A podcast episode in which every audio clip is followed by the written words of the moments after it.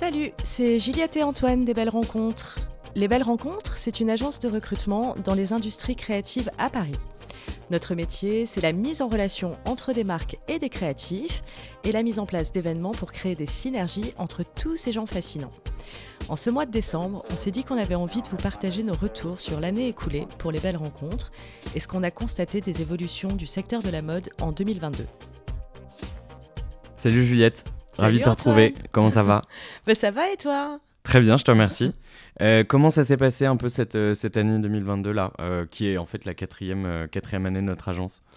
Bah écoute, plutôt bien. Je suis très contente de voir que bah, on a de plus en plus de clients. Ça, c'est quand même une super bonne nouvelle.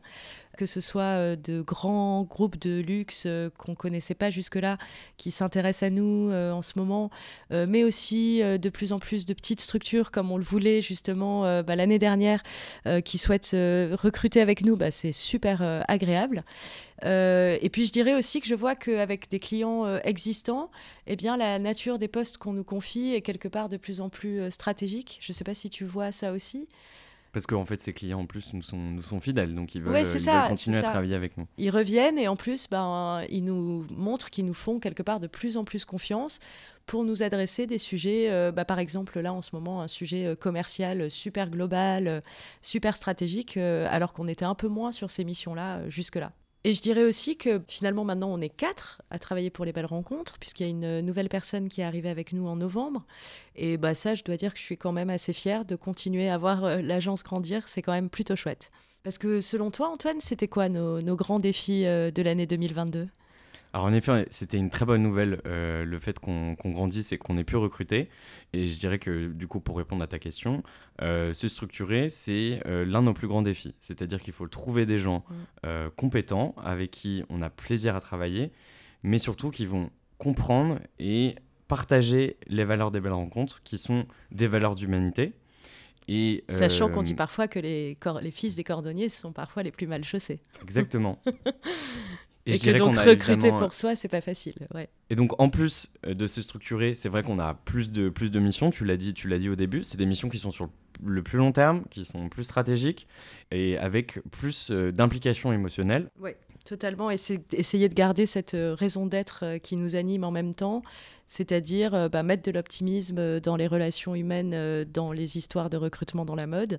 Et c'est vrai que c'est d'autant plus challenging aujourd'hui, mais quelque part, bah, c'est encore plus riche et encore plus intéressant. Donc pour toi, finalement, Juliette, notre manière de travailler, elle n'a pas tant changé que ça?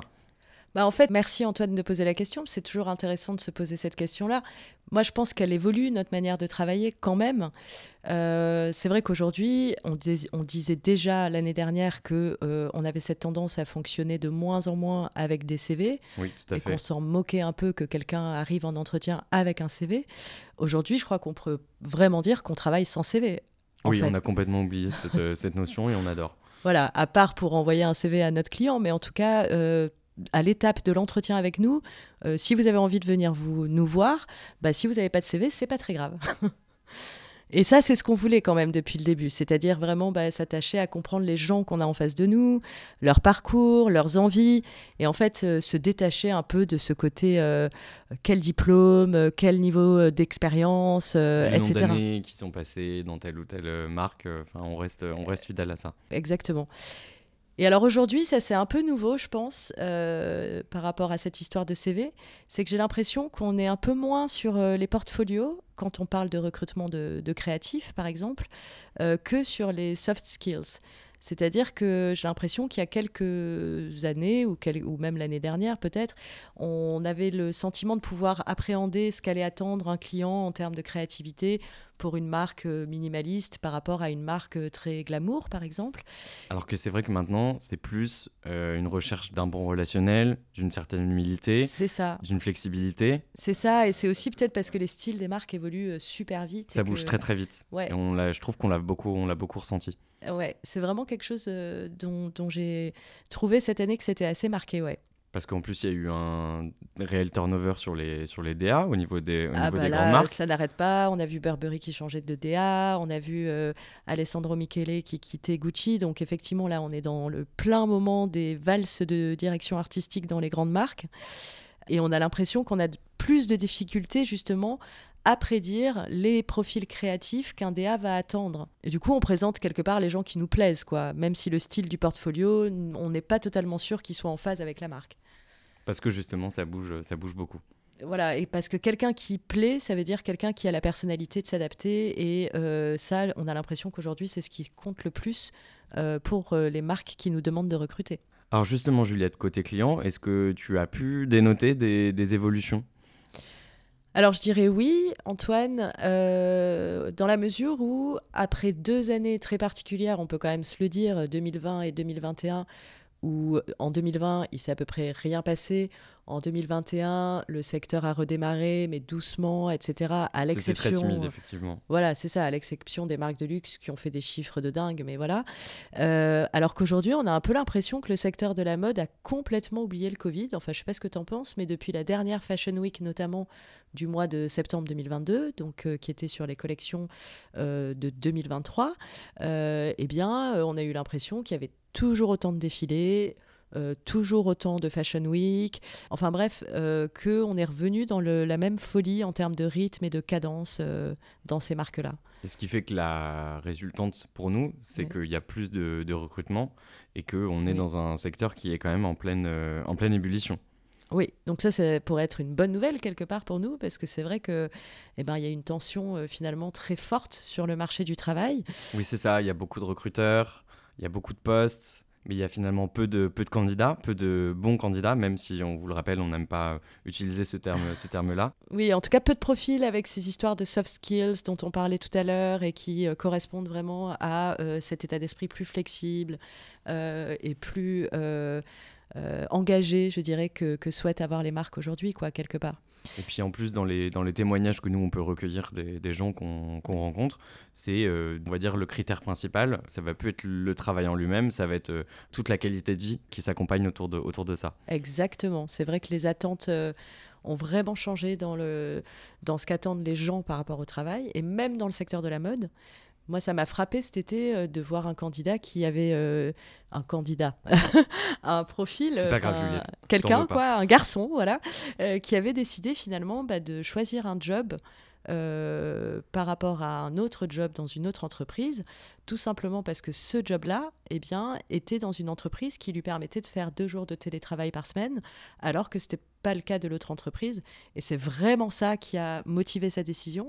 Et ça, pour moi, c'est un peu nouveau, quoi. Résultat, en fait, ça veut dire que c'est les, les, gens qui ont, euh, les gens qui cherchent du, du, travail, qui ont le lead sur, euh, sur toutes les négociations euh, quand, ils veulent, quand ils veulent trouver un travail, en fait. Exactement. Et je crois qu'on le voit aussi un peu en ce moment, je sais pas ce que tu en penses, dans les négociations de salaire et les attentes salariales des personnes qu'on chasse, entre guillemets, enfin qu'on approche pour des nouveaux postes.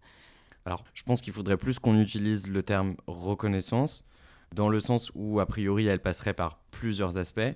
Un bon salaire, certes, donc une reconnaissance financière, mais euh, une reconnaissance aussi des qualités artistiques des gens, ou encore un intéressement euh, dans, la, société qui les, les fidélise. Et puis, on a l'impression, euh, je trouve, que les, mm, dans cette évolution de la notion du travail, les gens euh, cherchent aussi une certaine confiance de leurs futurs, euh, leurs futurs employeurs. C'est-à-dire qu'ils veulent avoir la possibilité de faire du télétravail, ils veulent une plus grande flexibilité sur les, sur les horaires. Et je pense que les marques, mine de rien, ont été plutôt mal habituées euh, aux employés, surtout dans ce secteur, qui donnaient absolument tout pour leur travail, mm, mm, mm, qui ne comptaient pas du tout leurs heures, qui t'ont sacrifié euh, bah, en fait leur vie, euh, leur vie personnelle. Oui, avec cette idée de oui, tu as choisi un travail passion, donc en fait, si tu as choisi un travail passion, c'est que tu es prêt à travailler 50 heures par semaine toute ta vie, en fait, et que c'est comme ça. Donc après, c'est vrai qu'après deux années où quand même, bah, il y a eu un espèce de recentrage sur soi un peu forcé avec le Covid. On peut plus demander ça. Bah, c'est compliqué de demander ça. Ouais, ouais. Et ça, il y a encore des marques, c'est vrai, qui ont un peu de mal à le, à le comprendre, je pense. Alors Juliette, tout à l'heure on parlait des collections qui étaient complètement déconnectées euh, des enjeux environnementaux. Est-ce que tu trouves que l'engagement environnemental, c'est quelque chose qui est important dans les témoignages qu'on a, pu, qu'on a pu recueillir, justement? Alors oui, euh, je dirais que c'est une nouvelle tendance euh, qu'on voit quand même déjà depuis quelques temps, mais qui s'affirme un peu plus euh, cette année. Oui, je suis assez d'accord. Voilà, avec par exemple des, des, profils qui vont te dire ah bah moi je veux bien postuler à ce poste, d'autant plus si il y a un aspect RSE de dedans. Après, ça reste un peu timide. Mais enfin, je sais pas ce que tu en penses. Mais... Voilà, ça reste un peu anecdotique, mais c'est des discours qu'on entend et qu'on n'entendait pas il y a deux ans. Et comme tu le dis, c'est vrai que c'est peut-être un cas encore euh, sur euh, dix qui va te dire ça. Quoi. Oui, c'est ça. Ça va pas être euh, crucial dans la, dans la prise de, décision. Malheureusement, elle non. Va pas choisir, elle va pas choisir son travail en fonction de ça. Pas encore.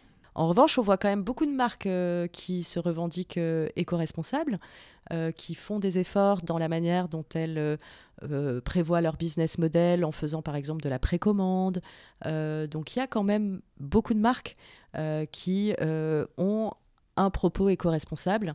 Et ça, je trouve qu'il y a quand même des, de plus en plus de marques qui montrent qu'elles le font et qu'elles sont capables de le faire.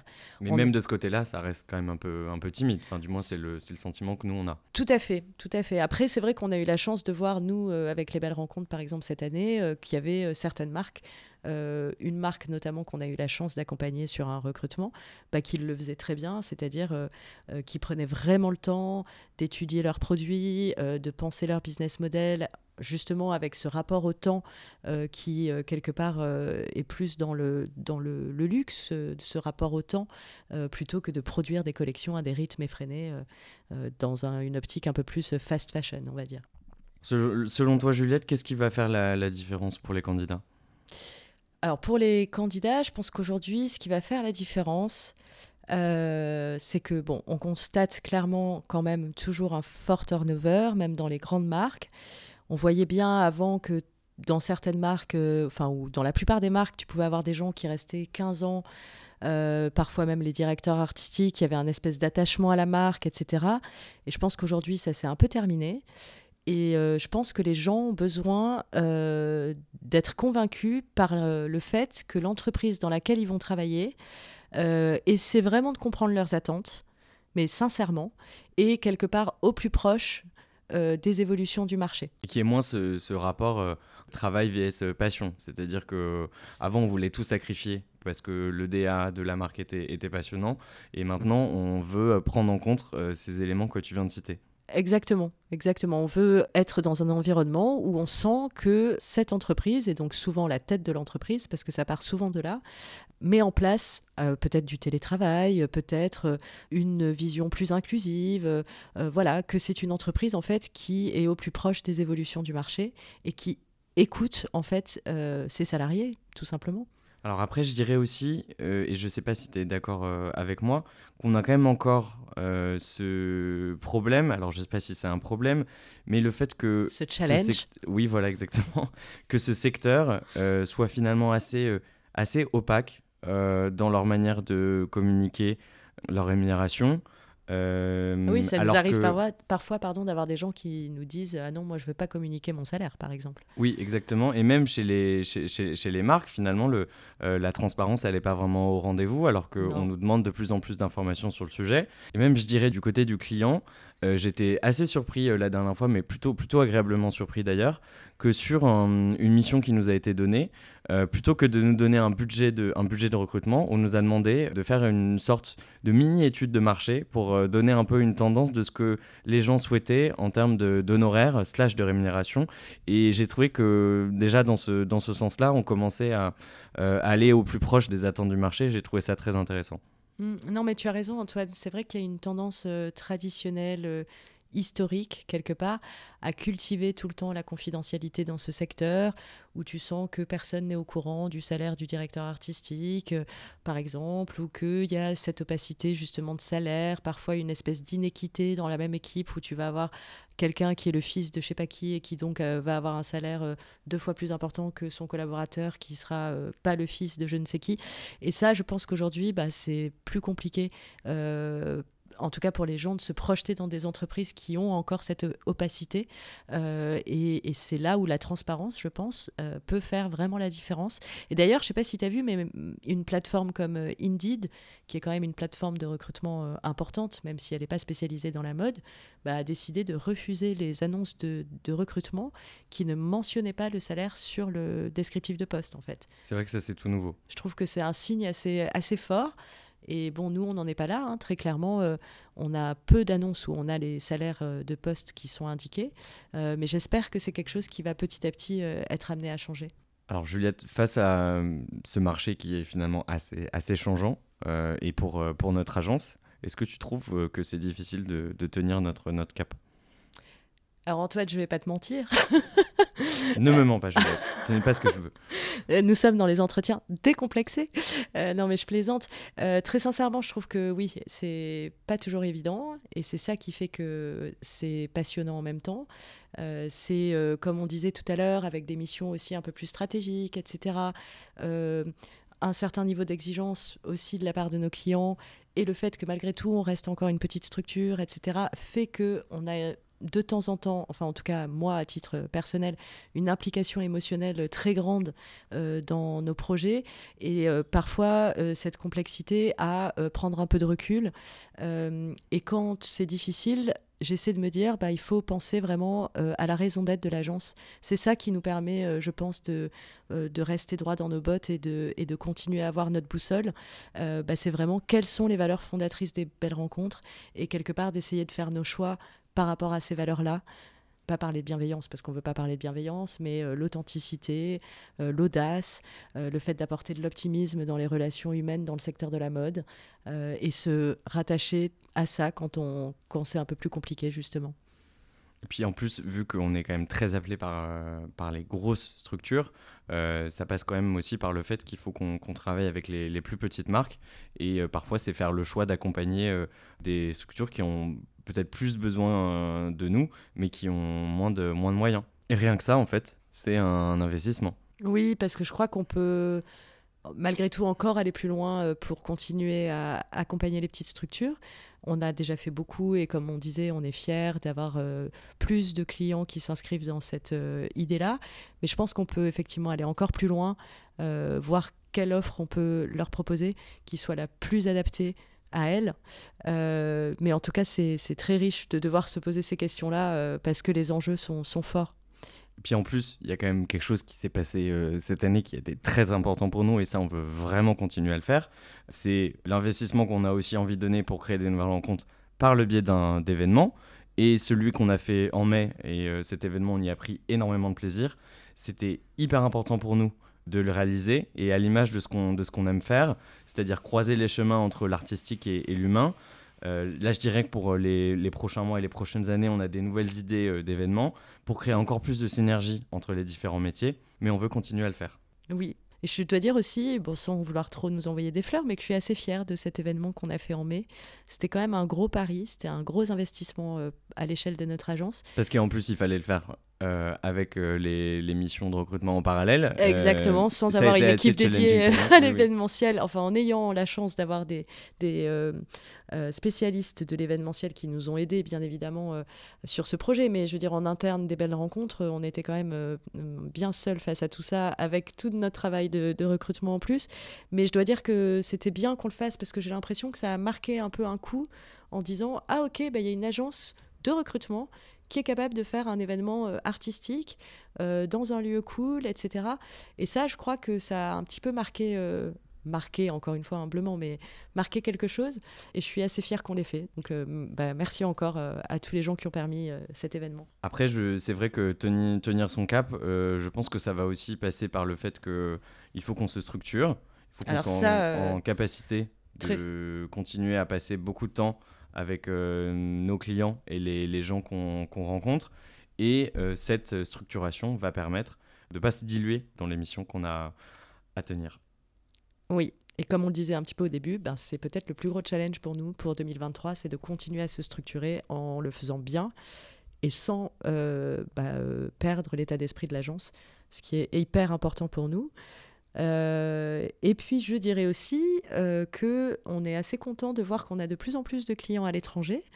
Euh, on a un client à Londres depuis un mois et quelques.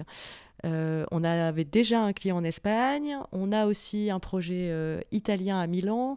bref, je suis assez fière de ça.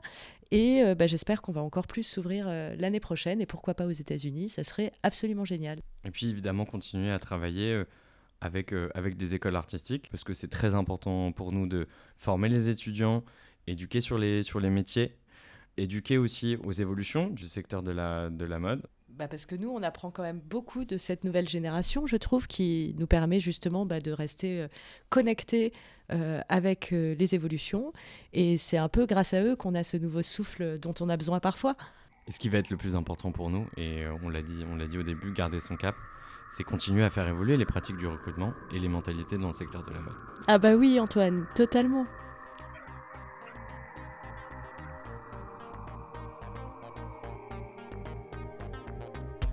Merci à tous d'avoir écouté cet épisode. On vous rappelle que vous pouvez retrouver notre série de podcasts Entretien décomplexé qui parle plus en profondeur de notre approche du recrutement sur toutes les plateformes d'écoute. On voulait vous remercier du fond du cœur pour tous les nombreux retours qu'on a reçus à la suite de la diffusion des épisodes. Ça nous touche et ça nous motive pour la suite. Alors surtout, n'hésitez pas à nous écrire à l'adresse contact.lesbellesrencontres.fr. Cet épisode a été produit par l'agence Les Belles Rencontres, réalisé par le studio Encore Encore. A très vite